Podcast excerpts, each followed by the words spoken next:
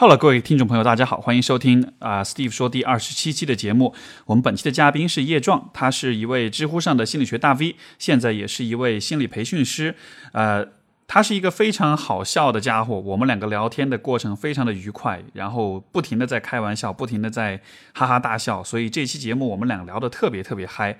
然后因为聊得很嗨，所以一不小心就我们这个对话持续了。呃，两个多小时的时间，所以这一次呢，我是打算把我们的对话分成两个部分。这一个星期呢，我会把这个我们对话的上半部分发布出来，然后两个星期之后，我们下一期啊、s t e v e 说二十八期更新的时候再放下半部分的节目。那么这是非常精彩，而且有充满了各种有趣观点的一次对话，也希望你能喜欢。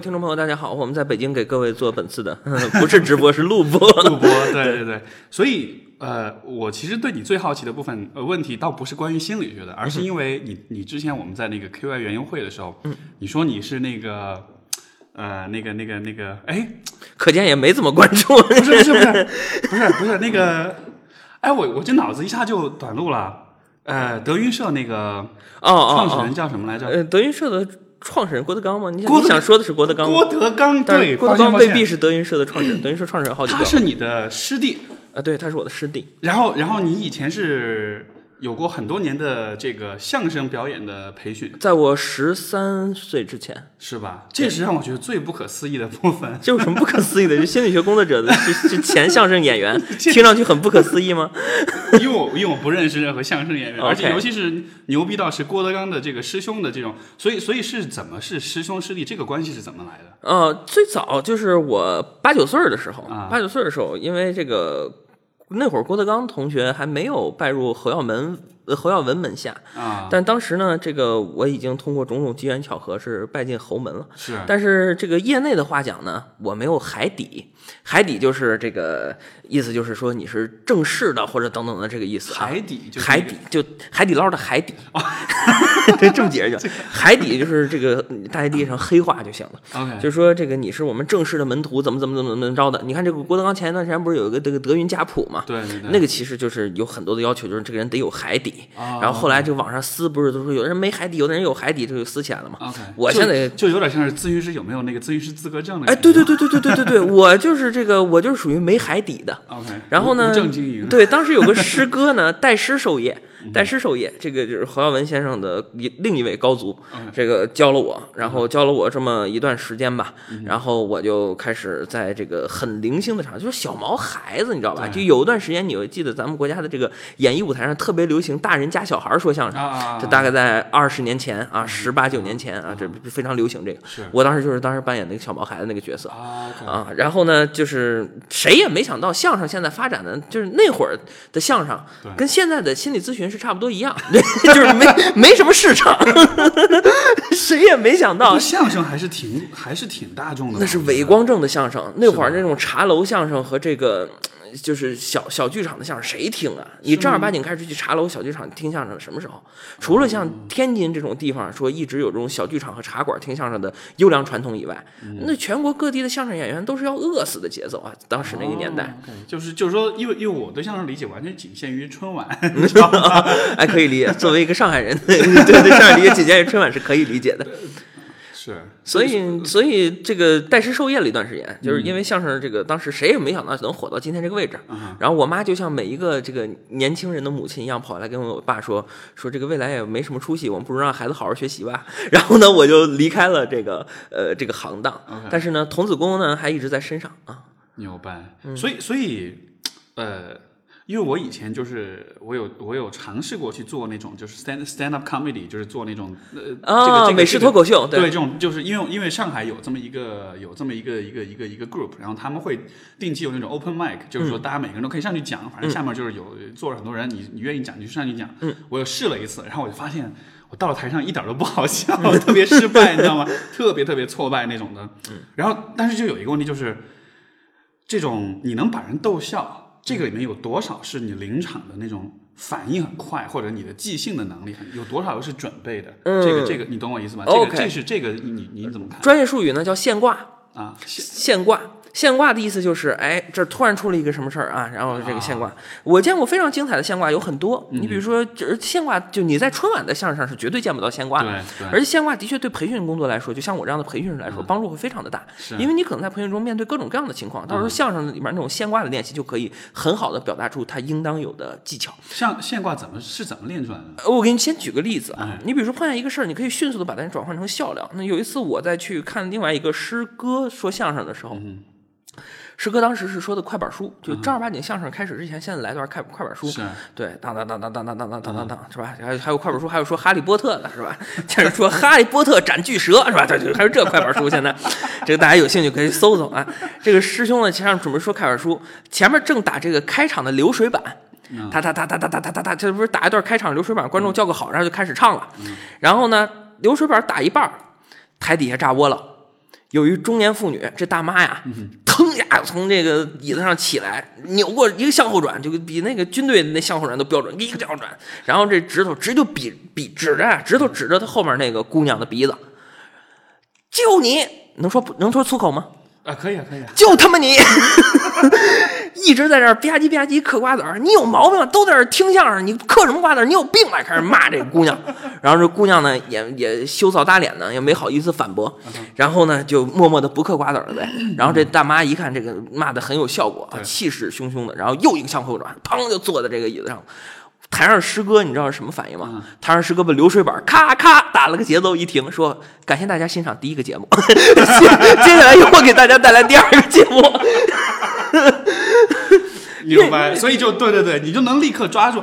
对，但是你看，这是需要很快的反应的对，就到我的培训中，我是怎么用的呢？在去年我参加了一个演讲啊，这个演讲是关于校园暴力的。啊然后校园暴力这个演讲，你知道这个就现在非常流行那种 TED 那种类型的演讲。啊，是然后我也是这个走上了这个演讲台啊，就我拿着这个呃，在挂着麦克风，拿着遥控笔在演讲台上走来走去，然后就开始一个开场，就讲这个第一页 PPT。对对对，第二 PPT 是现在校园暴力很严重啊，啊说说说。那么在各个学校里面，不管是小学、中学，甚至到了大学，都还存在校园暴力以及校园冷暴力的这种情况。那么这些人为什么会如此热衷于欺负同学呢？这不是第一页 PPT 完了吗？就按遥控笔准备看为什么要欺负同学，对吧？瞎大爷，遥控笔就坏了，啊 遥控笔翻不到下页。是你连按三四下，遥控笔翻不到下页，很尴尬的，是对吧？是但是当时我就直接是现挂了这么一句，嗯我前面那半句是为什么这些同学如此欺热衷于欺负他们的其他同学呢？康康康，摁不下去，我就说，就像这个遥控笔如此热衷于欺负演讲者一样。你能够你能够在那一瞬间能够把这个两件事情联系起来。对，就你一定要把你当下在做的事情跟你面对，就好像你面对那个本来不属于这个场景的事情，它就是属于这个场景的。你一定要有这种臭不要脸的精神，你就能做好相关。对，就突然这句话效果非常的好，就底下观众的反响非常的好。他就啊，OK，是这样的，所以所以这其实是需要，呃，可能就是说你能够一直保持一个很敏锐的一个一个观察力，你对周遭发生的事情是一直都很关注的。没错，就是说，其实有的事情由不得你不关注。你讲课讲着讲着，突然有人来电话了，你关注不关注？你得关注。是但你怎么才能用一个比较良好的方式让他把电话掐了，然后怎么怎么怎么着？嗯，嗯对吧？嗯，哎，不过像这个。呃，你在讲到校园暴力的时候，嗯哼，那你是我好奇你的看法，你是怎么看待的呢？啊因为这是一个最近特别火的一个话题。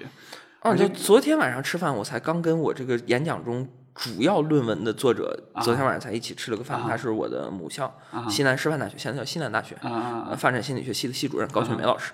高老师当时他提出来一个非常重要的观点啊，他发现人的暴力行为跟人的共情能力低下存在直接相关，，OK，正相关是高没。有那个换位思考的能力，所以你会对你欺负的人是没有这种共情的理解的。我刚刚好像说反了，共情能力和暴力行为存在负相关，因为共情能力越低，暴力行为越多，而这应该属于负相关。对就是对，OK，呃，这个口误啊，这个他是针对于监狱里边的重刑犯，嗯，就是一定是暴力行为重刑犯做测评，然后发现他们共情能力的确是差，是，差到什么地步呢？差到很多基础共情能力都缺失。嗯。你比如咱们俩大老爷们儿肯定有类似的感受啊，你走大街上，啊然后看见旁边有个人咣裆部上踹了一脚，还是个男的，你啥反应？哎呦，疼！我也疼，对吧？你这看着这这这这踹你了吗尤尤？其是那种不是，尤其是那种什么，你看网上视频，比如说一个哥们儿玩滑板，然后跳那杆啊子上，对对对对对对对对对对坐了蛋上了，然后哎呦，作为男是生，哎呦，我疼死。作为有蛋的男生，哎呦，我疼死了，对吧？这个不可考，没有蛋的男生会不会感到疼死了？不可考，我没有相关的研究，我没看过。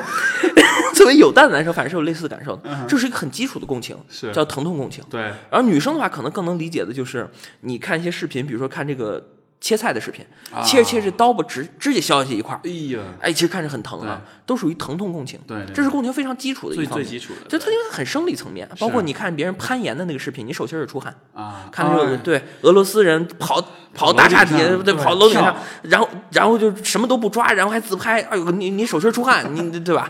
我以前看过一个，我现在手心就出汗了，说着说明我共情能力强。我看过一视频，就是他们是那种爬那个，就是那种呃无线电发射塔，对对对维修嘛，嗯，你就看他那个第一视第一人称那个视角，好可怕！爬到最顶上的时候，然后还得松开手，还得就是说你再往上爬，然后你就呃把那个呃安全安全栏绑上之后，然后你得去修，你一撒手，然后呜，然后就人往旁边一挡，哎呦喂，给我吓的，就是那种感觉。对，就这个是共情能力啊。对对对所以说你在学校不会打别人。是，而且这好像是一种，其实是一种无意一种潜意识层面的，就是你其实都你他都不经过你的有意识，就是基础的基础的共情层面，自动就来了。对，很多都是自动，但是我们不能光拿这个去评价别人。就是我们发现重型的暴力犯哈，嗯基本上这个基础的共情能力都很差。嗯但是到了高等的共情能力，你看我们学心理咨询有个很基本的这个词儿，就是共情能力嘛对。但实际上共情能力有一个更高水平的，嗯，那比如说嗯道德感共情，你在公交车上来一老太太，嗯你让不让座？嗯对吧？这也是是共情能力嘛。是然后你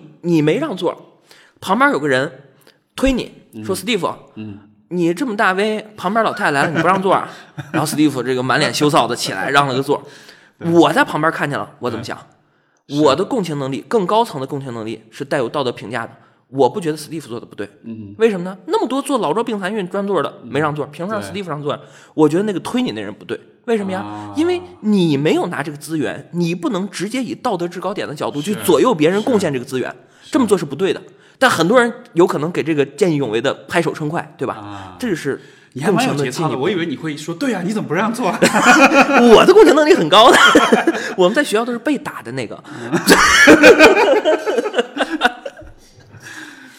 所以，所所所以说，所以说就是像，因为因为你觉得这个，我在想这个是不是也和这个，因为没有这种，相当于是愧疚感，没有这种就是说你让，比如说你伤害别人，你让别人，你给别人带来痛苦，嗯，你会有 remorse，你会有呃你会有悔恨，你会有呃愧疚感，但是反社会性人格的人他是没有的，或者比较少，所以说。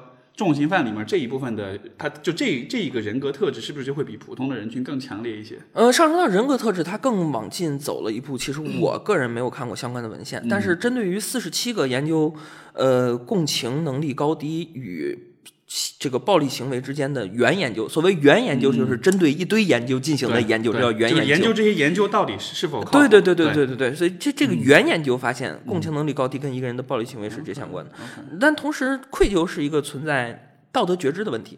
就你干了一件事儿，比如说我我你你有很多小偷，我偷了别人东西，我不愧疚，为什么？因为我不觉得这是个不道德的事儿。嗯嗯，对于一个道德事件的具体评价分为两类，一类叫做道德评价，你认为这件事儿做的对不对？嗯一个叫做道德情感，嗯你做的对的事儿有自豪感，这叫道德情感；你做的错的事儿有愧疚感，这道德。其实这两个是掰开的，这两个是分开的，在研究领域中这两个是分开的。我我我以前啊，我以前在学校里面也是被欺负的那种类型的人，然后那会儿我记得就是小朋友欺负我啊什么的，然后就特别，呃，怎么说呢？就是我觉得主要的问题是在于我被欺负的时候，我是不允许自己去反击的，去去去保护自己的，因为我觉得这里面有一个角度，就是说好像是这个我也不好说是家庭还是学校的这种氛围啊，就是说。我觉得我们总体对于那种攻击性的、那种愤怒的、那种呃比较 aggressive 的那种行为，或者是那种倾向，是是比较反对的，就是是觉得是不好的，是比较压抑的。嗯，呃，比如说你说到这个，呃，我觉得中国的，比如说我们说到中国人的男性的这这种男性气质，和欧美来比较的话，嗯，比较少的就是这种 aggress aggressiveness 这种攻我们叫击性的东西儒雅，对，儒雅没错。然后，然后，所以我就在想，就是说，是不是这也有一个比较中国特色这么一个因素在里面，我们比较强调这种儒雅的、和平的方式去处理很多问题。你看，比如说，你看这种有的时候，你看有些视频，网上呃看的这种视频打起来，大家说哎别打别打，哎好了好了，算了算了，大过年的，就就都是这么劝的，就好像大家倾向于是去压抑、去去扑火、去灭火，是这样的一种态度来面对的。嗯，真打起来的时候啊，嗯这个劝架这不太好，直接拿心理学的相关东西去分析，是吧？因为你在商店里面 打起来了，这个商店老板肯定得过来劝架，或者商店老板说出去打去，对吧？因为你侵占到他人利益了，是侵占到他人的物质资源。但是我对这个事儿的看法是什么呢？就是儒雅这件事儿啊，呃，不应该变成阿 Q 精神。嗯。就很多人老拿儒雅当阿 Q 看，就是儒雅这件事儿是有底线的，但很多人觉得，哎，我我大人不计小人过，嗯。我受过高等教育，嗯我。我这我比他有文化，嗯一定程度上是真的，但也在一定程度上，它就变成了阿 Q 精神。嗯嗯。其实人对于一个压力事件的反应啊，区分为两类，嗯一类叫做情感性的，一类叫做工具性的。我给你理一下这个逻辑啊。所谓的压力事件，就是我们统笼统的说，就是让你感觉到不舒服的、焦虑的或者恐惧的等等这样事件，都叫做压力事件。嗯那碰见这个压力事件，它肯定有个原因。那比如说，比如说现在是一月八号，那么各各个大学现在正在考试季，对，我明儿就考高数了，我一点都不会，嗯嗯这就导致我有压力，对对吧？工具性的怎么办呢？工具性的就熬夜看笔记去了。嗯，为什么呀？因为我为什么有焦虑？因为我要考试了。对，没错，为什么要考试？我要焦虑，因为我不会。那怎么呢？你会了，你就不焦虑，是这是工具性的。是，但很多人是情感性的。嗯我为什么要焦虑呢？不重要，反正我焦虑，我怎么能不焦虑呢？看几美剧就不焦虑了，我看几美剧压压惊了，啊 就是变成了情感性的。是，他是对这个情绪做出反应，而不是对这个情绪提醒你的这个事件或者是这个目标去做回应的。对很多事情，嗯就我这么一说，大家可能想当然就认为，那我要做那种工具型反应的人，我要好好学习，天天向上。但我得跟你说明白的是，很多事情你做工具性反应没有用。比如现在来地震了，嗯，是吧 来地震了，你这工具性反应没有用，对吧？这工具性反应没有用，你只能情绪性的反应。是是是情绪性反应是有用的，就人类进化出这种机制肯定是有用的。是，但是呢，长期的情绪性反应很容易导致一些，尤其是物质成瘾。对对对，哎，尤其是比如说我们日常生活中所说的拖延症，虽然说这不是一个临床概念，但是日常生活大家说大家都懂，就用一套拖延的方式来应对这种焦虑本身。儒雅其实就是一种情绪性的应对方式，我动不动就提我儒雅，啊，OK，其实就是这种情绪性的应应对方式。你完全可以用工具性的应对方式，叫警察、嗯打压呢，是不是？今儿我不给你屎打出来，算你眼儿紧。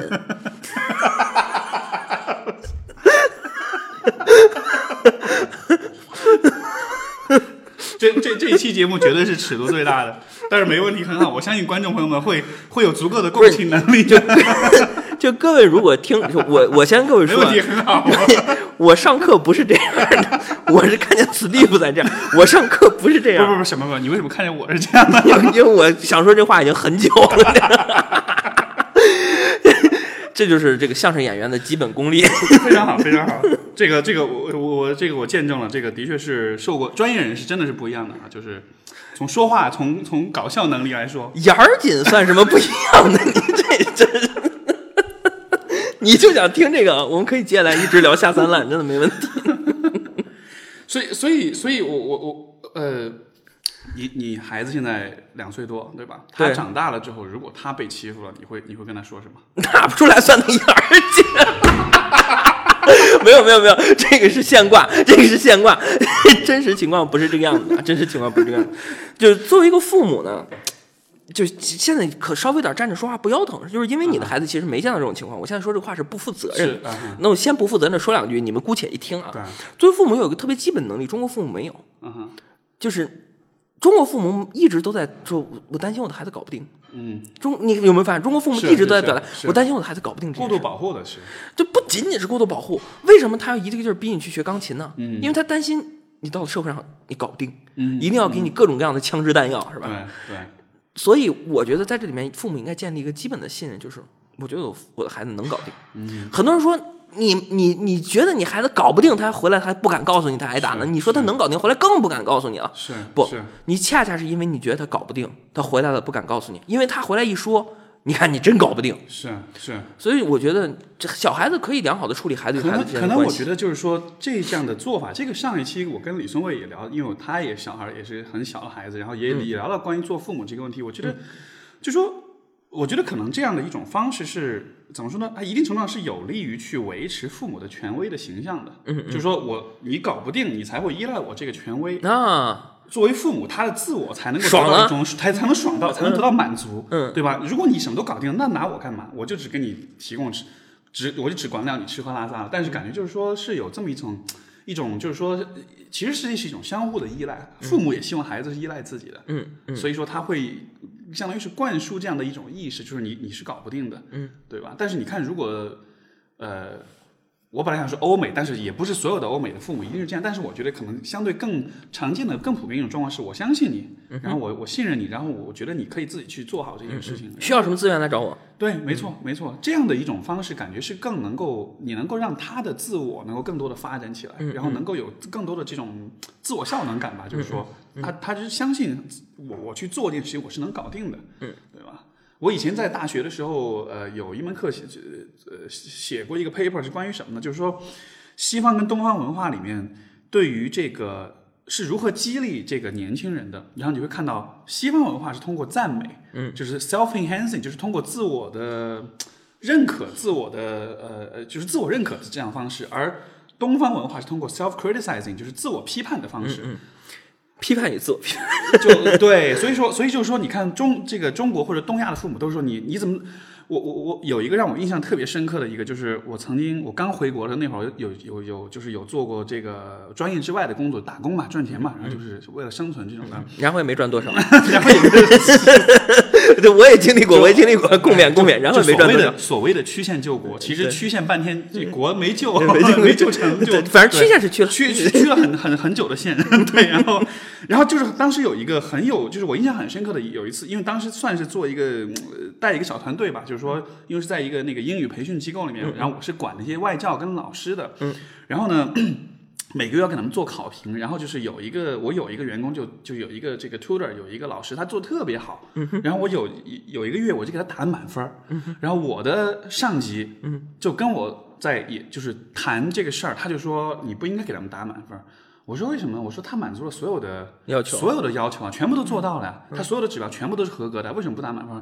他说因为你需要给他留一点上升空间，你给他打了满分，他有可能就没有上升空间的这种，就是继续努力这种动力。嗯，这个我当时觉得我啊，原来是就是对，实际你懂我意思吗现在满脸黑人问号。对，就是就是他就算做到最好，你还是得说你还是不够好。对啊所以就很有趣，因为因为当时我就刚加拿大回来，然后就说有这样一个，相当于是一个文化冲击嘛，然后我觉得、哇，原来是这样的。然后，但是就是这样的一个一一种思维，后来我就注意到，其实是到处都有的。对啊，你就是你永远没有办法完全的满足一些东西，你永远没办法达拿到一百分，或者说做到最好，永远都是说你你还不够，你还可以继续努力，不可以沾沾自喜。没错就，就这个沾沾自喜这四个字，啊我就觉得特别恨，你知道吗？就是这种词就会让你觉得，非常讨厌。对，没错，没错，没错。你就就你你考了个一百分的卷子，拿到是九十九分，旁边写了一个扣了一分自记分。就特别想国骂，你知道吗？就就万幸我是个字儿写的不好的人，这个我认，我真的是字迹不好。那你碰一个字迹好的可怎么办呀？是是，所以好像就是，所以就是这这是一个，嗯，怎么说呢？我觉得不得不承认，这可能是一个，也许是一个文化的差异。中国很多词汇都这样，你现在还是回国时间太短，多泡两年你就 OK 了。中国很多事，就你你你看那个清华大学清华大学政治系的刘瑜教授，在他那个、啊呃这个这个这个关键的水位这本书里边提到啊，说他跟朋友几个吃饭，吃饭的时候里边有个翻译，他就问这个翻译说，有好多中国的词儿你都翻译不出来，比如说血染的风采，你给我翻译翻译。这这种词都很讨厌，就血染的风采，沾沾自喜，就是等等这应该是 bloody 什么什么吗？对，就你老外根本就听不懂什么叫血染的风采，根本你看有没有发现一个好事儿，一个好事儿，在中国的文化的解读下，总是充满了悲剧式的解读。风采就风采，还还什么血染血染的风采，是吧？我小时候真的是，我一直以为红领巾真的是革命烈士的鲜血染红的，我我非常的傻，我真的是，我拿到红领巾，我有一次红领巾红领巾学校这个卖两块五一条嘛，我丢了，我就跟我妈说，妈我丢了，我妈说这两块五吗？我给你三块，好吧？然后我说，但是那是革命烈士的鲜血染红的，那是红旗的一角。一个红旗拢共才四个角。然后我爸特别会劝我，我说别别别，没关系，那红旗的一角，红旗拢共四个角，剪了一角下来，红旗五个角。啊，这就是一几何问题了。哎，不过真的，你这么一说，我觉得可以设计一个数学题：一个红旗有这么大，一共可以剪出多少条红领巾来？对对对这是可以算出来的。对对对，啊，就我爸真的，我觉得我爸真的是一个非常好的心理咨询师各种积极解哎读。但是对对对，但是其实你看，这就是一种我觉得很很不一样的一种角度，所以这还是跟父母有关系的。嗯父母的看待世界的角度跟方式，我觉得还是很影响小孩的。你他们看待世界的方式很怪异。一个父母在那个年代，九十年代初期，谁会送孩子去学相声呢？他们本身已经够变这种态。这种这种 这种脑洞是开的蛮大的哈。对，就就就我爸主要是我爸开的，我妈后来就回到正轨了，把我从相声班儿带回来了。那那那你那那你爸是什么？他的脑洞是怎么开的？因为他宣传干部啊，他本来就是以开脑洞为业的。但是宣传干部不应该是那种，就是很又红又专的那种，就特别你你懂我意思吗？就是会就在我爸身上，特别就真的是不矛盾，真的是不矛矛盾。就就又红又专跟脑洞大开是不矛盾的，在他身上，那是非常的棒。他是什么水瓶座吗？然而我并不知道他是哦，他天蝎座的好像哦，十一月天蝎座这嗯这很奇怪，这很有意思。啊，我们家一家天蝎座，哦，是吗？我们家我爹天蝎座，我老婆天蝎座，我儿子天蝎座。哇塞！哎，你是什么？你是我是金牛座，然后咱们两个在心理学节目里边聊这个真的好吗？这个这个就是好奇，就是纯纯纯，就当你需要当你需要找到一个，其实我是这么看待星座，就是说，首先做咨询我肯定是不会，即使我来访者主动提到我是什么什么星座，我都是忽视的，就是我是说这个跟嗯我全当没听见。对，就就没听见。但是呢，当你想要，因为比如说你问一个人，你是一个，比如说比如说两个人不熟的情况下，你是一个内向还是一个外向的人，这干嘛呀？这是。但是如果你说你是什么星座的，然后你就你就能找到一个很合理的一个角度去询问对方的。他你他是什么样的性格，嗯对吧？就他给你一个借口去直接去关注对方是怎么样的个性，怎么样的性格，就好像这是一个很方便的一种它是一个没有科学性，但是挺实用的工具。嗯，对，没错，相当于这个相当于就是说，呃呃，比如说你想要问一个人的收入、薪水，对吧？这个你觉得不太礼貌，哎，你问，哎，你那包挺好看，多少钱？嗯，对吧？你就从侧面就是去打听了他的消费别人，送的，那不更牛逼了吗？那说明你周围的朋友都特别有钱别人。送的，别人送的对，A 货。怎么录节目这个地儿离大红门可不远啊？等会儿要不要带你去买 A 货？大红门是大红门是北京各种 A 货的集散哦，地、啊。就类似秀水街那样的地方。哇、秀水街，我跟你说，现在那个秀水街，你知道以前老北京叫什么名字吗？啊，叫臭水街，就为什么呀？因为全是臭水沟子呀。后来哦建国以后才改名叫秀水街的。啊秀水街现在已经就是 A 货一般般了，一般般。哦秀水街现在主要是做廉价衬衫的。我我以前有去过秀水街，然后就是感觉就是特别多俄罗斯人跟那儿进货的那种感觉。对对对对对对对对对对对对。是，哎，所以很有趣，臭水街、秀水街，然后就好像，就这个逻辑就相当于是一个事儿，政府要出来辟谣，那必定就是真的那种感觉。嚯，就何止这个？你就就是说全 全国人民未必都知道秀水街，但是这么大的节目里边，我提个全国人民都知道。飞得漂亮，中关村以前也不叫中关村，叫什么呀？中关村的关不是现在那个关云长的关，啊啊是这个官吏的官，就当官的官。啊啊！中官就只是太监，是什么？太监。哦，所以是太监村，对，就是咱们刚才聊到的没有蛋的男性，所以他们看到那个就是被撞了蛋的视频，可能就 嗯 whatever。中关村就是以前的老太监在宫里边伺候不了人了，就送到中关村集中。哇，魏公村其实也类似，OK，就人大那块儿。所以很惨啊，那个区域那个地区的人是没有是没有是没有性欲的，是完全没有性欲的。不是现在有啊，现在有，啊以前没有，现在有现在。可能也没有。你你 现现现在都是现在都现现在都是 IT 男，对呀、他们是对吧？不好意思啊，各位 IT 男在听节目的 IT 男，对，请在评论里面给 Steve 留言，对对对，骂他打不出你屎来，是你眼儿紧。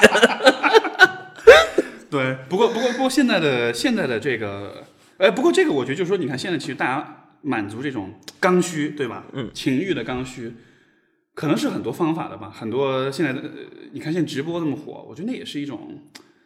你看直播上最火的都是那种大咪咪，有点儿对那种打打擦边球的那种的，近乎近乎是还有街头搭讪。对，都是哎，为什么我知道？你什么都知道。为什么我知道？哎呀，对杨哥应该应该哎自自我批评一下。不不不，但是但是，以后你儿子你会教他吗？教他什么呀怎么搭讪妹子？哦，不会，为什么？不会，就因为搭讪这件事是非常因人而异的。我一直都认为搭讪方法不具备普适性。嗯，你搭讪的好用的办法对我来说未必适用的。是对是。我那天看一个，我那天看了一个网上一个段子，就说他说真正的泡妞高手是他们会知道一个事儿，就是不是所有的妞你能泡得着的。对啊，对，所以说其实就是说，就是换句话说，就是你遇到的喜，换句话就是你遇到的人，他喜欢你的话就喜欢你了。嗯，其实和你怎么做未必真的有那么大的关系。嗯，所以换句话说，就是搭讪这件事儿是没有必要的。嗯嗯，你遇到了喜欢你的人，你们俩自然就会，就算你什么都不懂，然后你们俩只要来电，嗯就好像，所以所以。可能从这个角度来说，可能也许真的就不那么重要了。甚至我会说，从这个角度来说，心理学这个行业也不是那么重要了。嚯，嚯！你这节目是要自断后路，我的天！不不我跟你说，，但但但但但我不是说不重要，只是说就是因为你看，有的时候我也在想啊，比如说，呃，当然心理咨询关注的疾病的这个部分，我觉得是很重要的，就是从心理治疗的角度说，但是有很多的这种。成长性的问题，比如说自信的问题，比如说亲密关系的问题，因为我关注的比较多，就是这些方面，其实都是可以理解为是成长性的问题。就在人生的某些阶段，你就是会困惑。就比如说你谈恋爱经验比较少，你就是不很多情情感中的东西，你就是不知道怎么去处理，怎么去面对的，对吧？但实际上随着经验的增长，这些问题都是可以。呃，慢慢的优化，慢慢的解决的。我以前就是写过一个文章，我就说我发现很多来找我求助情感问题的人，他们谈恋爱次数不超过三次，嗯哼，很有趣，一般都是谈过一次、两次这样居多，所以他们在一般那种谈过可能七八次那种的比较多一点老司机那种，不会不会来找你，他不会有问题，因为他自己的经验丰富到足，能够让自己就是说去摸索到足够、足够好的方法这样的吧。所以你像搭讪也好，或者是跟女孩交往也好，可能就是让他多多尝试试错。嗯，不未必一定要试错，试错是很痛苦的事情。那替代经验同样非常有用。呃各位但凡对心理学稍微有点了解，都知道心理学界有一本奉为圣经的书，叫做《心理学与生活》。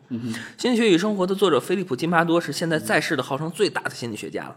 菲利普·金巴多的这个御用翻译啊，在华的御用翻译徐卓老师跟我一起聊的时候，曾经提出这么观点，就是金巴多有一次跟他说说你们中国呀，跟我们意大利人不一样，金巴多是个意大利人。啊，OK。然后他在美国呢，就住这个意大利的聚居区嘛。哎哎，他以前你们是咋做过节目的，我记得。是金巴多做过节目吗？金巴多来过我们的论坛，啊徐卓做过我们的节目。对对对，对对我看你，我记得以前你提到过的。对，然后这个他说他们那个地儿就是什么呢？说这个意大利一家子来了这儿了哈，嗯然后就是爸爸带着三个儿子起一栋房子，嗯然后老大在隔壁起栋房子，老二在隔壁的隔壁起栋房子，老三在隔壁的隔壁的隔壁起栋房子，结果这一条街全都一个姓儿，嗯都是一家人，嗯，三天一小聚，五天一大聚。是这个孩子从他出生一直到他长大，他每一周的聚会都在这个聚会的餐桌，这个 barbecue 这个时候不碰到人生百态。嗯，我还回忆我第一次失恋的时候，我跟你说，我心如刀绞，心如死灰，然后我三天没吃进饭去，是吧就到这种份儿是谁甩谁？嗯，是是是是他爸爸要求他甩了我。哎呦喂，哎呦喂，这这个对啊，然后然后来来啊来，惨痛的回忆来对对，惨痛回忆结束了。对，为什么？啊因为你没失过恋，啊，你也没见过别人失过恋啊。是是是，在你眼里面，失恋就是件天塌的事情，因为对他赋予的权重很高。是意大利的，你什么时候见过一个意大利人因为失恋然后跳楼了？你见过没？你从来没见过意大利人因为失恋跳楼。你都是现在在十八九岁、大一大二的新生，高三的时候有个女朋友或者男朋友，说我们两个一起考哪个大学吧，结果一个考上了，另一个没考上。对对，然后异地恋扛不住，过了半年一年拆了，没考上那个大老远跑过来，在人家那个大学跳楼了。对对。你听的都是这事儿，对吧？为什么？因为你从小没见过。对那意大利人从来都不，为什么呀？他从他三岁的时候，在他们家 barbecue 的时候，看他二表哥哭得一塌糊涂，哎呀，他又把我给甩了。然后他大表哥说：“没事儿，兄弟，我让他甩了三遍了。”所以人长大了，这些东西就替代性的经验照样是可以的，啊，非常有用。这可能也是因此独生子女可能就会有这样一个问题，你没有前面的，尤其你没有前前面呃比你早生几年的人，他们先给你先先进一遍坑，进了之后那个经验分享给你。关键中国人中国人碰见这种负面的事情不太爱说不。太说对，对你过年全家也是聚会，然后全是吉祥话，对，就就然后又我让甩了，然后爸爸就不高兴，大过年的说这干啥？大过年说这干啥？对对对啊，那就是这个样子。我我我我觉得有一个一个相关的，就是说是我中国的家庭也不太说死亡这个问题。嗯，对，因为我遇到避讳，对，很非常避讳。我遇到呃呃，我我以前就是有一回，我爸有一个大学同学，嗯，呃，就是查出食道癌，然后就就大概就是晚期了，就已经扩散了，已经没救了，就大概三个月，就只剩三个月时间了。嗯，有一次我爸就带我去看他，嗯，当然他那会儿带我去看，他是有点有意识，就是。有点，他很有那种社会实践意识，他就带着我去看人生百态那种的。他当时带我去看，然后当时就去，他就在这个他这个同学这个叔叔就是在他病房里面，有那种临终关怀了嘛已经。然后你就看整个人就已经又又瘦又蜡黄的皮肤，然后整个人就已经就话已经讲不出话了，因为很疼。然后这个他那个又插着很多管子那样的。然后当时就去了之后，所有家属就在外面，我跟我爸就在那个里面就房间那儿，然后我爸就跟他聊天然后我爸就。他当时就是不知道床床边哪儿就找出来一本书，我也不知道那书是为什么会有那么一本书，但大概就是那种呃基督教的那种有有点带宗教性的那种书，对。然后他讲的就是说，你死了之后你会发生什么？会去天堂？会怎么样？你的身体会怎么样？你的灵魂会怎么样？就是关于就是大约就是关于死亡的这种讨论的。当时我爸就他其实一点都不信教，他对这种东西也没有任何的意识，但他就。鬼使神差的就拿起这个书就开始跟给他念这个东西，嗯，你死了之后会怎么样？就念念念，就念了大概三五分钟，你就看那叔叔就笑了。他虽然说不出话，但他嘴角就翘起来就笑了。嗯，然后我当时就问我爸，我说你为什么要做这样一件事？其实我我有看到他的确笑了，所以这些事儿是对他是很有帮助的，我看得出来。但是你为什么要这么做？他说你知道吗？他外面这帮家属他们是绝对不会跟他去讲死亡的问题的，但是对于这个叔叔来说。他现在脑子里面想的最重要的问题就是死亡，因为这是他即将去面对的问题。但是因为没有人跟他聊这件事情，嗯哼，所以说他其实可能是很恐惧，是很恐慌的。他甚至都不知道接下来会发生什么事情。所以说，他说当时他觉得也许他这么去跟他说一说这个东西，可能会安慰到他。我当时觉得，哇塞！这个非常觉悟，这种这种共情能力，我觉得这是很厉害的。就就你看，很明显的，刚才我夸完我爸，你开始夸你爸，这是这就是这就是这个时代的一种，我觉得这是大家应该追求这种拼爹。哎，对，没错，应该追求这种拼爹，哎，对吧？脑洞大的和这个共情能力强的拼爹，对对对对对对对。哎，咱俩爸爸应该不是同一个人吧？要同一个人得多优秀。呃，我讲关于死亡这件事儿说的是这样的。我最近刚看完一本书啊，这本书写的非常的好啊，《最好的告别》。嗯，阿图·葛文德，呃，写的这本书，其实它里面提了一个数据，你会发现非常有趣啊。上个世纪初期，大量的美国的老年人死亡在自己家里死的，为啥呀？救护车赶不到。啊啊，对吧？这个医疗网络不够发达，是。然后呢，这个数一路走高，往哪高呢？就往在医院的死亡率这个高。慢慢的，医院的死亡率很高，一直持续到差不多就五六年前吧。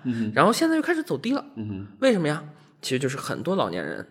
就开始考虑到你刚才说这个问题，就是说我不愿意插一身子管子，是死在医院冷冰冰的病房里面，是是，我要在自己家里面走完最后一段路。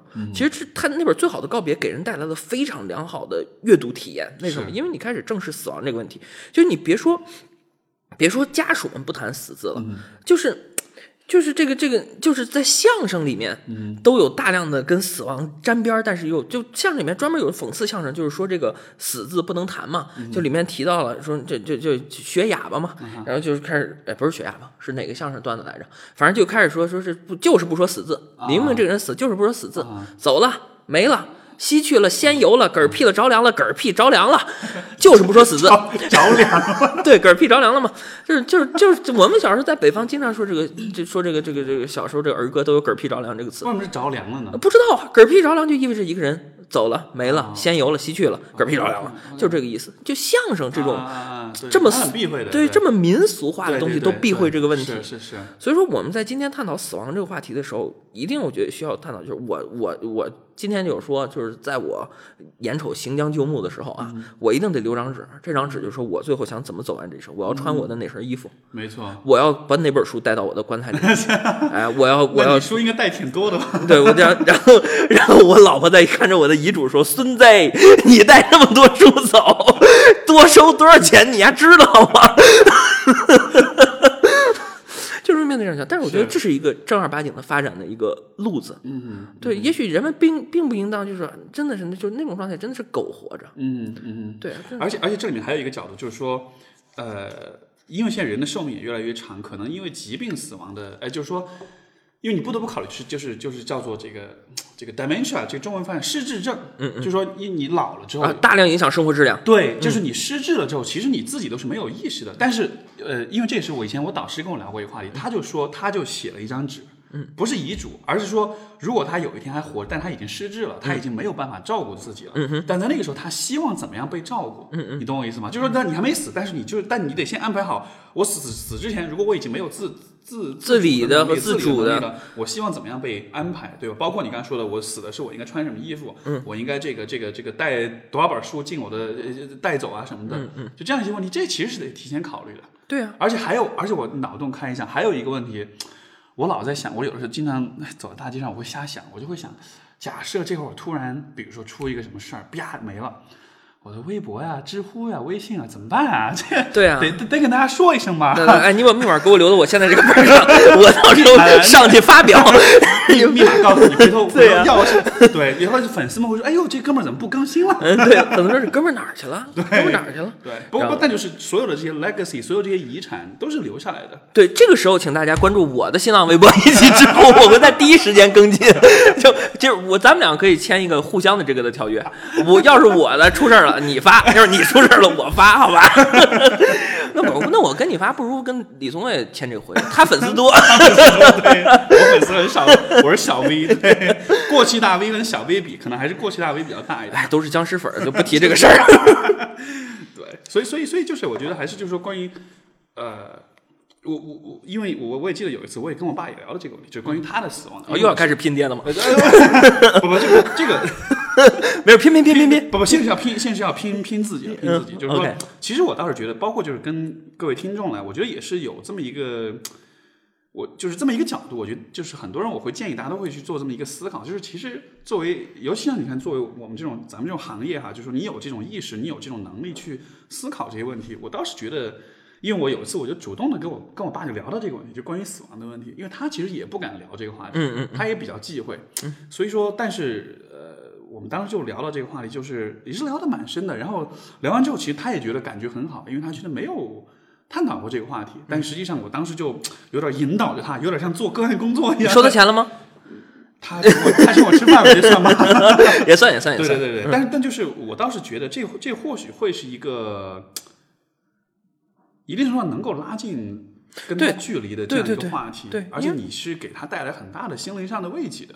这是很深入的心理内嗯容。你跟任何一个人探讨这种很深入的心理内容，如果对方向你敞开心扉，都是对于你们社交关系有帮助的。没错，嗯，有一个有一个套路就是，这个或者就是你跟人聊天是一个套路，就是呃，你你找不到话题了，然后呢，包括以前我也有的时候跟那个有些有些，因为我以前教那种工作坊，就是那种约会工作坊，嗯、约会时候聊什么，然后什么话题，或者有一个话题你可以特别深刻的话，你们俩关系比较近的时候可以去聊。嗯，你以后死了，你墓碑上想刻什么？OK，你想刻什么话？嗯，如果要刻一句话，你要刻什么话？或者你刻一个什么什么字，或者怎么样的？对。对你这个比较适合你们那地儿人，北北京的不适合聊这个。北京的你死了以后基本上没墓碑，这这这因为你挂了以后就八宝山一个匣子，能进八宝山都算不错，啊啊啊对对对所以说也没有墓碑这个事儿。因为这个应该改成这个，嗯，哎呀，你死了以后你匣子上刻什么？这好像一下就 low 了很多。本本地化的这个，对。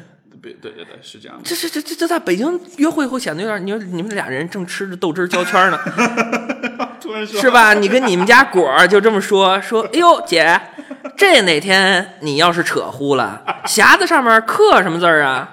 然后姐说，那匣子上面得刻 PM 二点五一日不除，老娘一日不合眼。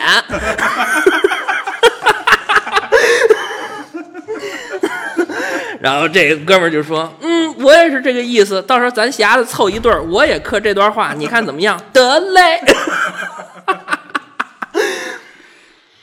所以怎么办啊？PM 二点五，你来了，今天 PM 二点五散了。嗯，是吧？对，今天咱们俩录节目，北京结束了长达八天还是九天？我们家孩子已经四天没出门了，是吧？就长达八到九天的雾霾我今晚就。走了，我就会离开北京。明天就雾霾就回来了，哎我已经看了预告了，明天雾霾就回来了。不好意思，对对对，所以你在这儿定居吧。就我上半年我还真的差点就过来了。嗯，对，当时北京有一个很知名的心理学微信公众号，嗯然后对，想挖你，也不是想挖，就是他们就反正就问说有没有意向嘛。我考虑的考虑半天，我说 考虑说你们这个这你们你们创始人不是我的菜。这个这个这个不不，这个团队都是社交恐惧症跟我的气质有点不符。我是那种一出来就哔哩吧啦特别，你知道吧？对对就就到处勾搭到处浪骚的那种，跟他们这个 跟他们这个这个这个气质差不不，但这是开玩笑，但就是但是这是一个很重要的考虑的因素，就是就是气候，就是这个环境的这个问题，因为我觉得这真的是一个。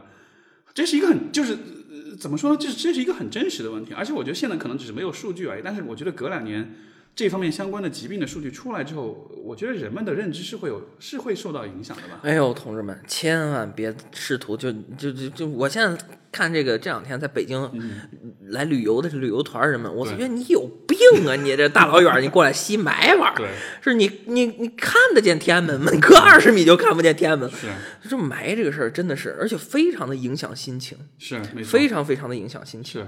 我跟你说，这两天好多家居公司、家居的那个大卖场，香薰、香氛都卖疯了。嗯家里边味儿实在太难闻了，又不敢开窗户，是吧？哎，各种各样类似这样的问题，对于生活质量是非常大的挑战。而且好像现在不光是北京啊，很多像你看我是成都人嘛，成都也也是很严重的那个那个污染，而且不知道怎么回事，好像就就好像好像就是这几年突然就严重起来了。嗯，所以哎现在全中国没有一个说特别就不污染地儿吧，人多。嗯，你看这三亚房子卖的都脱销了，是嗯，有污染的地儿，哎，反正钱少了，其实也活不下去。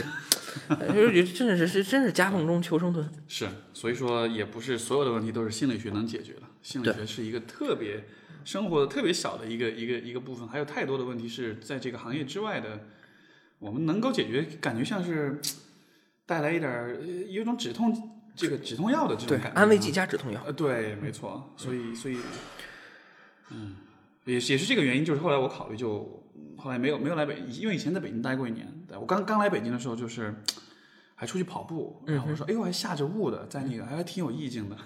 意境啥呀？意境？跑完了回来就就就咳嗽。环卫大哥看你跑步的原因，你对，这疯了吧？然后朋友说啊，你那那不是雾，那是雾霾啊，因为真的跑完步之后，那个嗓子就跟像扁桃体发，我现对我现在扁桃体就发着炎呢，啊，是吧？因为我前天出趟门，现在扁桃体发炎，哎呦天哪！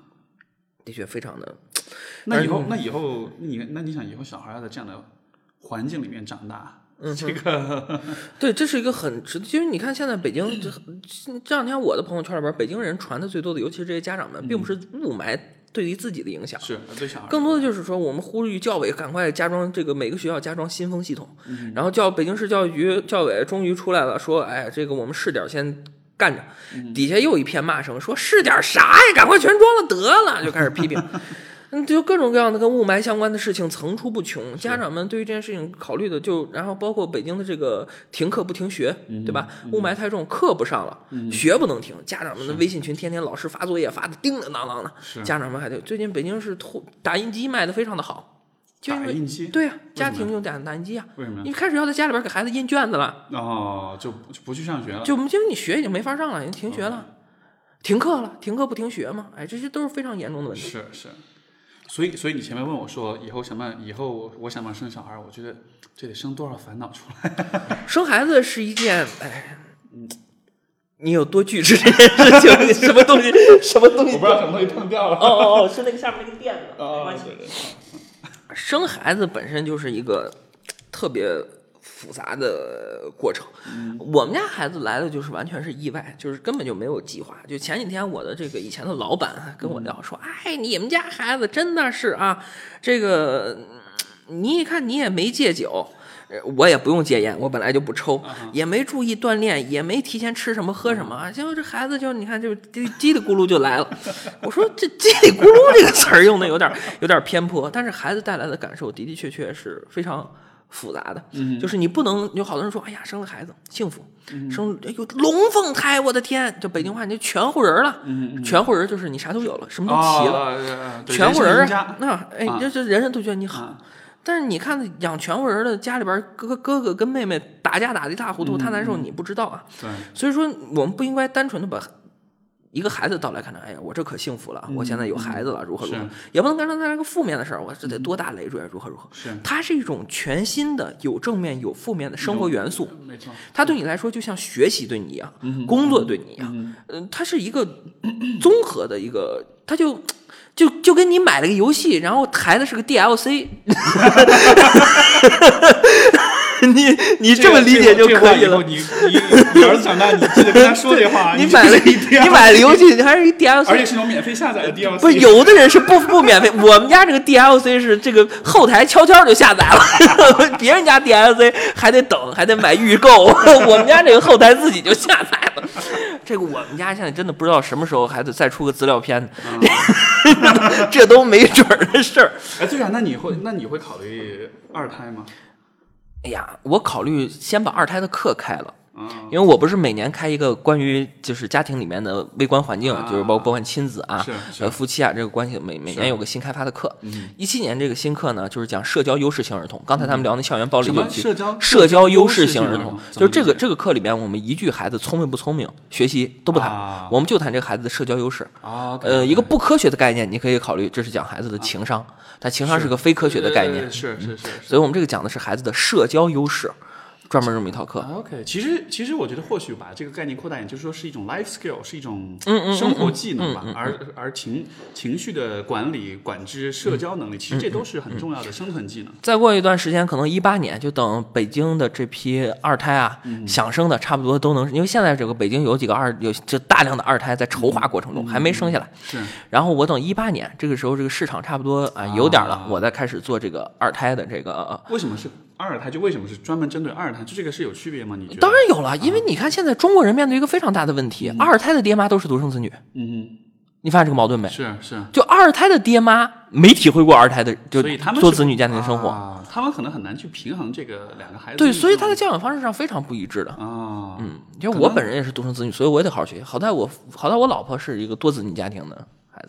是啊，可能我我觉得我能想象到，也许会发生的一个状况，就是二胎生了之后，就对于这个比较大的这个，可能就会有比较多的这种，就一下重心就转移了，然后可能就是很就会很不平衡两个孩子的这种嗯，待遇或者是这种关关怀的这个比例。对于非孪生多子女家庭的一些研究呢，其实很多啊，心理学界里面有很多，包括这个老大跟老二之间的智商比照，甚至性倾向比照也可，也就现在有大量的这个研究已经证明，如果老大是男孩子嗯，生了个老二嗯，老二也是男孩子，那么老二成为男同性恋的比率会大大增加。啊，是吗？对这很有意思。对，然后在这篇论文的但是这种论文现在算政治不正确的吧？因为你知道现在这个，这有啥政治不正确？这是科学呀、呃我知道，但就是说，关于性向的研究，其实有很多相当于是雷区的部分。呃，所以就是就是说，如果但凡是但凡是你研究的这个话题有点沾边儿，嗯，同性恋是有的成因是什么的，这都是一个哦都是相对于雷区都是有点政治不正确的。所以它这是一个相关研究，不是个因果研究，就是它是概率会、啊概率会大大增加。然后人们在探讨这个问题，就是他 讨论里面提了一个理理念很很感很有趣。是。他说的是这个老为什么生老二如果也是个男孩子，这个成为同性恋的概率会加大呢？嗯。是因为如果老二是非同性恋的情况下，嗯。父母的资产会被平分掉。这样的话，导致这个传下去的资产我在你 两个家庭中 都不能培育出良好的第三代，OK 所以还不如一竿子全给了老大，老大能培养出一个家庭最纯正的、最优质的血脉。我等会儿啊，我想想，但是等一下，但是但是这是一个。所以说是不是这这他的逻辑是什么呢？是为了分配财产，所以说对，他的他最终逻辑是在于资源分配，就是说，如果老二是一个同性恋的话，嗯，那么家里的资产就可以全部扔给老大，然后有便于老大继续往下延承研究是血脉。他的意思是说，这个是一个有意识的选择，不，这个研究的意思是，这种东西是进化出来的，是进化出来的。进化出来的。进化哦哦是进化出来的。这个研究是一个进化心理学的研究。我操，这很牛，这很牛掰啊！对，但是这都局限于讨论和理论阶段。就现在我们也不知道这个是不是对的种，它只是一种解释。关键是这这样的研究，我估计如果是比如说做什么 LGBTQ 这种这种这种呃这方面的人，他们听到肯定就炸了，你知道吗？嗯 就是说这，我听过一个类似的说法，非非常有趣，他是讲厌食症。嗯哼。就是说，呃，因为你知道厌食症得了厌食症呢，她就不进食，而且尤其是厌食症女性会去是绝大多数是女性，嗯哼，女性得了厌食症之后有一个有很多的症状，其中一个症状什么就会就是就是会停经，嗯哼，他就说从进化心理学的角度来解释厌食症为什么会发生，因为厌食症的产生往往是在这种像美国的关于厌食症的研究，它就是说，呃，就是就是就是嗯，这个并发的人群主要是。白中产的白人家庭的这个女儿会有厌食症，而厌食症的这个产生的这种家庭环境，往往是那种就是说父母对呃这个孩子是很非常的控制，非常的管控，然后就是说呃，所以说他从这样一个角度来解释，就是说厌食为什么会产生，就是当这个这个女孩当她感知到她对生活缺少掌控，她的生活中所能掌握的资源很少的时候，她会通过厌食症的方式来避免自己。来月经，从而避免自己去繁衍下一代。因为如果你对生环境的掌控很弱的话，你你繁衍下一代，它的它的这个生存的概率就会很低。嗯哼。所以说这是一种，也是一种，你说它是一种无意识的一种行为，或者说是一种进化心理学角度的一种一种一种行对环境的一种行为反应，就不管是什么吧，就是就是这样一个这样一个过程。所以说它就会让，呃，我当时听我就。这这虽然听上去好像有点政治不正确，但是这真的很有道理。对，但是我们还有就是大家更能感同身受的，就是吃，就是你快睡觉了，然后翻 Instagram，然后看到有人发了个麻辣小龙虾，你什么感觉？你饿，对不对？就是很典型的，就是。如果睡觉睡得晚，会增强一个人的饥饿感，这也是进化心理学跟饮食相关的。就因为你睡觉睡得晚，说明什么？在进化心理学角度看，你睡觉睡得晚，说明你的生命面对重大危险。嗯因为我天天就晚上周围全是狮子老虎，我这晚上能睡着吗？肯定睡不着觉。那有重大的生存威胁的情况下，会要求你的机体尽量的来开始摄入能量，对，然后你就开始饿。所以说你要想。不吃那么多啊！你一个非常好的办法就是天天早点睡觉，很有意思，很有意思。这是一个非常重要的。对，所以所以其实我觉得这个是一个我不了解，其实为什么现在就是关于这个进，就是从进化论的角度解释人的行为，就这为什么是一个我一直感觉在在心理学行业里面，其实是一个相对来说比较偏门的、比较小众的一个角度。但实际上，我觉得人们的行为和心理其实跟环境，就是我们对于环境的这种。呃，我们进化来的这种自然的这种反应，其实我觉得有很多很多。然后，但是好像大家不太从这个角度去理解。其实从科研的角度讲，这个东西量化起来很难，就是做研究的角度难度比较大。就你比如说，你测量一个孩子的智力，啊这个智力你给他个 puzzle，他就可以测智力，你有各种各样的。但是你要说。你咋知道史蒂夫现在饿的水平跟我饿的水平不一样？这非常难测量，比较难，比较难从科研的角度上讲，你听个结果，你听的，哎，这这是这么回事儿。但你要知道，是我们得出来他比他饿，是这其实挺难测的。没错，因为人跟人不一样。其实我觉得这种关联是我曾经听过一个很有趣的研究，它是是呃有一本书叫《Coyote America》，就是就是美国的这个野狼。嗯哼，它这个 Coyote 应该是什么？就是野狼吧？嗯哼，就是那种犬类，但它是 legal 吗？呃。大约是，反正是某种，就是类似是野狼、野狗这种某种生活在野外的这种犬类的，OK，犬科类的动物。他就说这个，他呃，他就是他其中提到一个研究，他就说他们发现哈，这个，因为他这个他这个他他的每他这些这些野狼，它都是有一个，它都是成群的嘛。这一群野狼如果它们的数量减少了的话，就如果这个这比如说一群里有二十只、三十只，如果有一天它们的这个狼群的数量减少了的话，这个母狼生育的这个。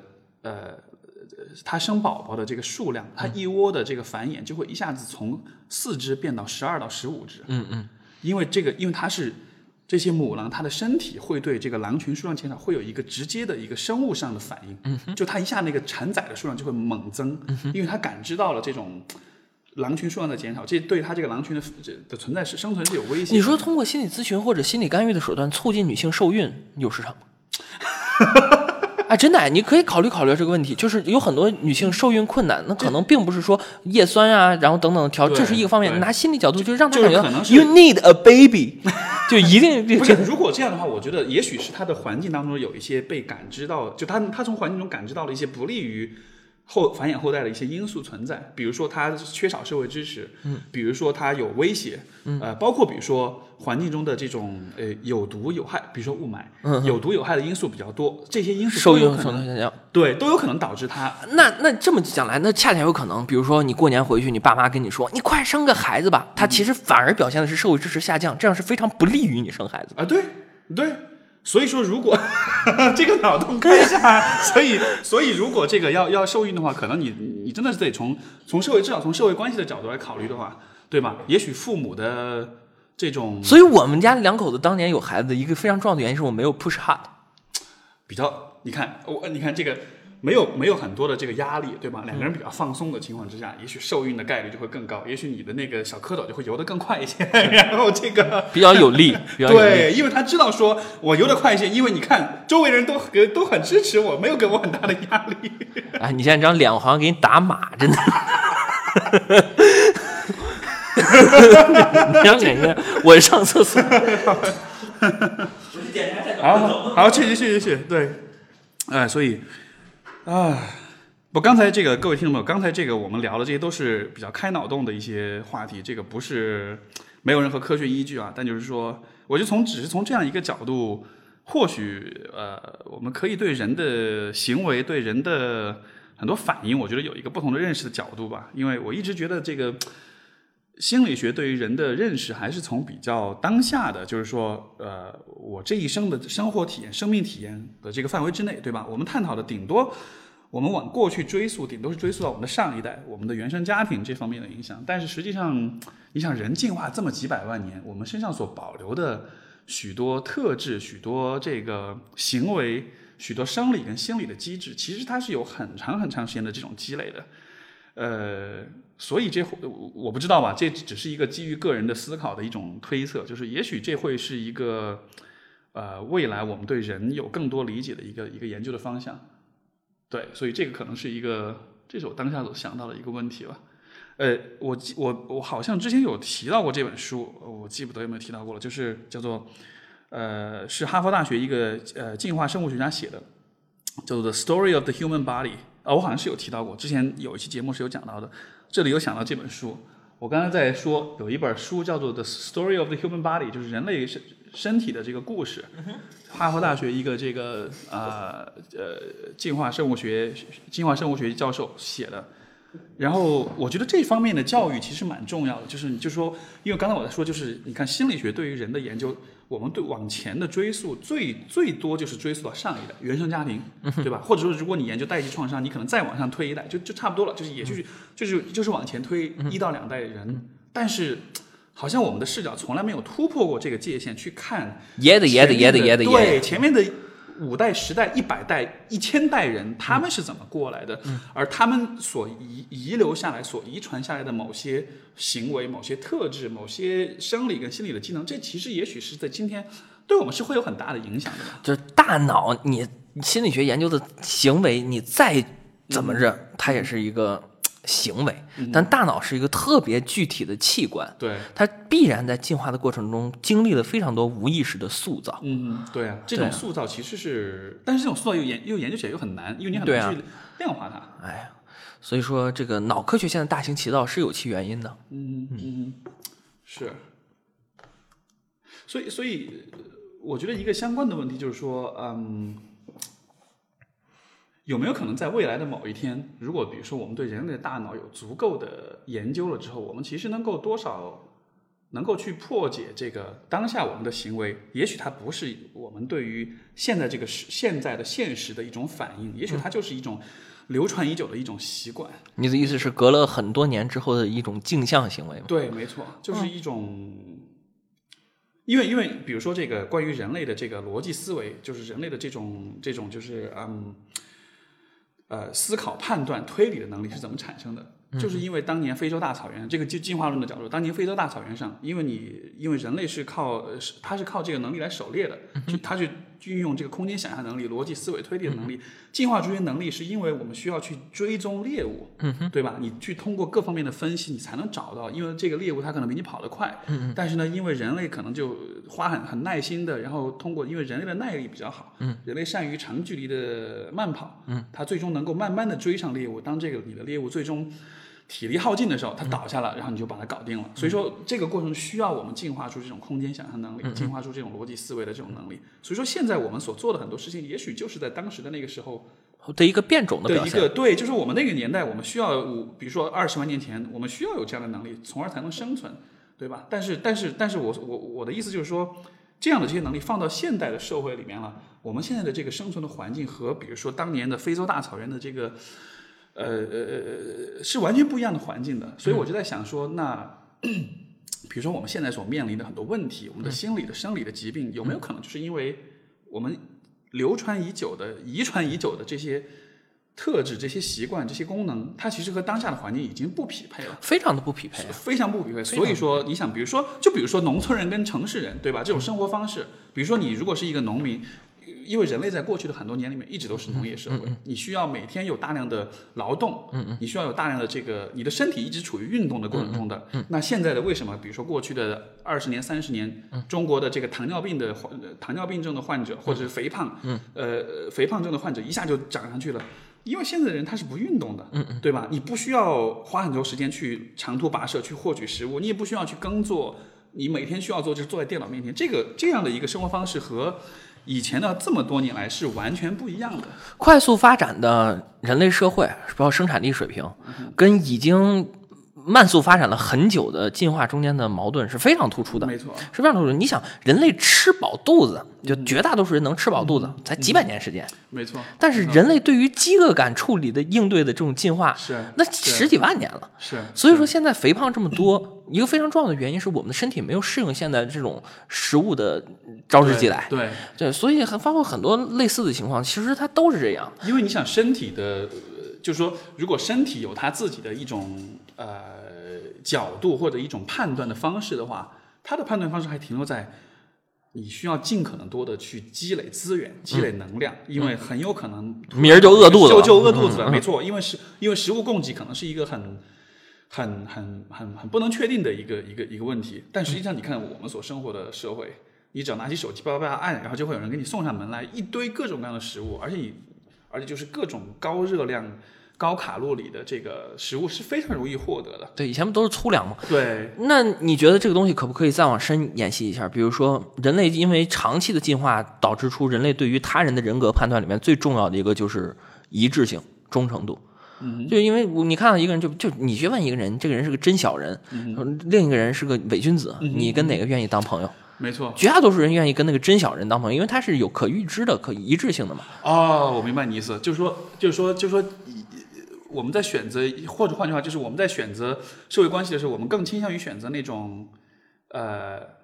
就算他坏，但是呢，他是一致的，他是比较可预测的。这样的人的话，我觉得会更更真实一些。就一致性强是人类对其他人进行评判的最重要的一条标准，不争是事实。那么，因为一致性强，直接导致了所有的亲密关系中对忠诚的看待基本上是稳居第一的。对忠，OK，那你觉得现在人们对于忠诚的看待，是不是进化拖了我们的后腿？完全我们可以不要那么忠诚的伴侣。他就算不忠诚，包括甩了我能怎？但是现在我觉得，对现在的人对忠诚的看待，更多的是因为像婚姻这样的这种社会社会制度，涉及资源分配是吗？因为对他，因为他要求，就他强调忠诚，因为他可能有利于社会的稳定，他可能有利于资源的分配，嗯，所以我们才进，就是说这种制度之下，我们会认为忠诚很重要，但实际上未必他是那种，就是就你你懂我意思吗？就是两，就是是两种可能性，一种可能性是由进化的这种。呃，我们说不匹配，但是另一个方面，我觉得当下的社会制度也是有这么一层因素在的。嗯，我就是我就是说，可能不可能存在一种可能，就是进化导致了我们非常多的优良传统，嗯，其实是已经变得落伍了，不匹配现代社会的，它其实并不是优良传统了。明白。就除了这个，比如说你让一个人甩了，你吃醋，呃，不不是，你让一个人甩了，你就难受啊，失恋难受，然后你跟其他人勾搭上了，你吃醋，这样的东西。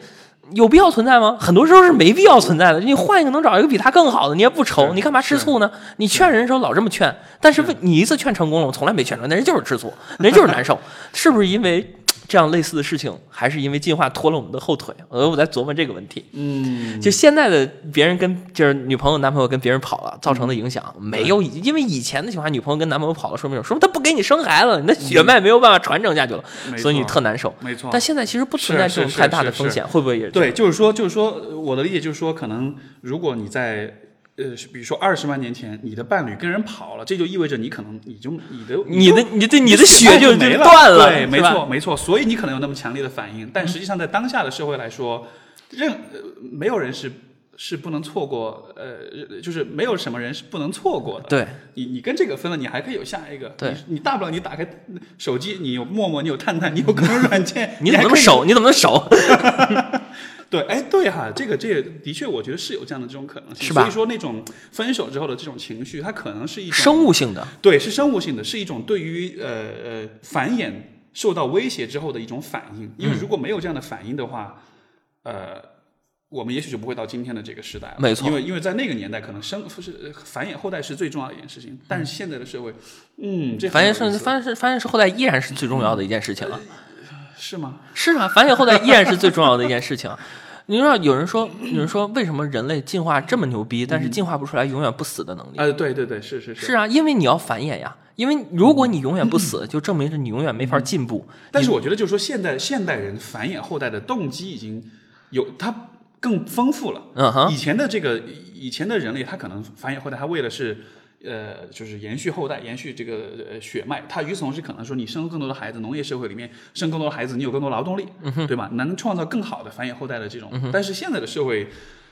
赋予这个生孩子这件事情的意义其实非常丰富，它不光只是一个从繁衍、从繁殖的角度来说的，嗯，对吧？我们会有这种社会的这种认可，或者社会，或者就是说你你你繁衍后代是被社会所更认可的，嗯，被社会所更呃赞赏、更支持、嗯，更鼓励的，嗯，从情感的角度来说，我们会把两个人的情感，就是把呃生孩子作为情感的一种升华啊，爱情的结晶，然后就是。就是有很多的额外的意义赋予在繁衍后代这个这个事情上，所以你的动力其实是比以前的更加丰富。是更丰富的。对，但是但是反过来说，就是如果你的这种繁衍受到了威胁之后，但是当下的环境里面，你其实是有更多的选择，你不是说一个人把你甩，你这辈子没法生孩子的，嗯嗯，对吧？很有意思，所以说是还是在一个大池子里面找到了你想要的那个只没金鱼，，对，没错。但你知道不知道，同一个同样的环境，不仅仅塑造了我们刚才繁衍的问题，就是我刚才想到，同样的环境塑造了另一个不能称之为问题了，称之为现象吧，就是女性意识的觉醒，以及女权运动的大爆发，都是因为同样的原因。因为你刚才提到了，放到以前，你是个农场主，你生了几个孩子，劳动力更多，对吧？放到以前，我们来看。是什么人就是就假设什么人手里享有资本，一般情况下是农房农场主啊，什么工坊啊，对对然后呢，他生个女儿，他女儿继承不了他的事儿，你知道吧？没错，他生个女儿，他女儿继承不了事儿，只所以说大量以来，男性一直是成为了生产资料和生产力的占有者。嗯嗯嗯但问题是，现在这个年代，我开一家大型的农业公司，嗯。我又不管种地。以前我要是开一个磨坊对，我天天早上四点半我得拉着驴，来带着驴拉磨去，这就是我该干的事儿，哪怕我是个老板。但现在我开一个大型农业公司，我又不用去一线干活，所以我的性别其实现在事情无所谓，对吧？所以我现在要干的事情可能更多的涉及到管理，涉及到人际，涉及到项目处理，涉及到宏大决策。对，对所以越来越多的原本女性没有办法胜任的那些东西被淘汰掉了。现在越来越多的所谓的中层管理、高层管理、中层阶级、高等阶级，女性是可以胜任的。啊，所以这直接导致了女性在社会历史上发展了越来越多的，尤其是女性还有一个非常占便宜的事儿，嗯在工业革命到文化革命和信息革命中间这几个阶段，女女女性人群啊，有个非常占便宜的阶段，大量的中产阶级的女性，她女孩子呀，是这个富富庶人家生了孩子，你不用干活，但是呢，你地位又高，导致什么结果呢？一度在欧洲，这样的女孩受高等教育，成为了非常风靡的事情。在欧洲有相当长的一段时间，女性大学生比例跟男性大学生比例所差无几，比现在、比现在的这个女性大学生比例都高。明白，说明什么问题呢？说明这个女孩子在时代的变迁的过程中，还得到了良好的文化积淀以及知识积累。没错，再往下一代，女性就进一步的，就就就包括现在我们听我们的节目，我估计也是女性居多。是，对吧是？实际上，在所有的国际化大或国际化的大都市里面，女性的，因为你说这个北上广，经常大家说，哎，为什么这么多就是有所谓打引号的剩女这个概念？其实这是一个伪概念，但是在北上广大城市，包括在所有的国际化大都市里面，女性的人数都是比男性男性多的。为什么呢？因为女性的受教育程度平均来说比男性会更高。然后优质女性的人数更比优质男性的人数没错对，，对，包括她所以嫁不出去。就是有更强的，而且是会有更强的人际交往的能力，有更强的情绪管理，就是这些能力在，因为就说呃呃，经济越发达的地方，服务性行业是越、越它的这个地位，它的占比是越多于。制造性、制造类行业的，或者说就是劳动密集型和服务密集型的行业来相比的话，大城市更倾向于，就是有更多的服务，呃呃，倾向于就是服务密集型的这种行业。嗯。这种行业里面偏女性气质的，呃个体，她的这个发展是会更好的。因为它可以，因为女性的确在非常多的事情上占了很大的便宜，不管是知识储备啊，还是你的灵感啊，包括你看广告业、传媒业，很多女性都是真的非常优秀的哈。或者很多 gay，OK，OK，这是一个对，这是一个呃这是一个不不争的事事实不争的对事实媒体啦、广告啦、奢侈品啊，很多 OK OK OK，好吧，对，就是这就直接导致这种结果。所以说，这个社会发展带来了进一步的变迁，的确是在综合角度上提升了每一个不同人群的生活质量。OK，我们这个星期的节目就先到这里了。不知道之前的对话大家听完觉得怎么样？如果你喜欢的话呢，非常鼓励你把我们的这个节目也分享给身边的朋友们。我和叶壮对话的后半部分呢，我会在下一期节目再放出。先这样了，下期节目再见，拜拜。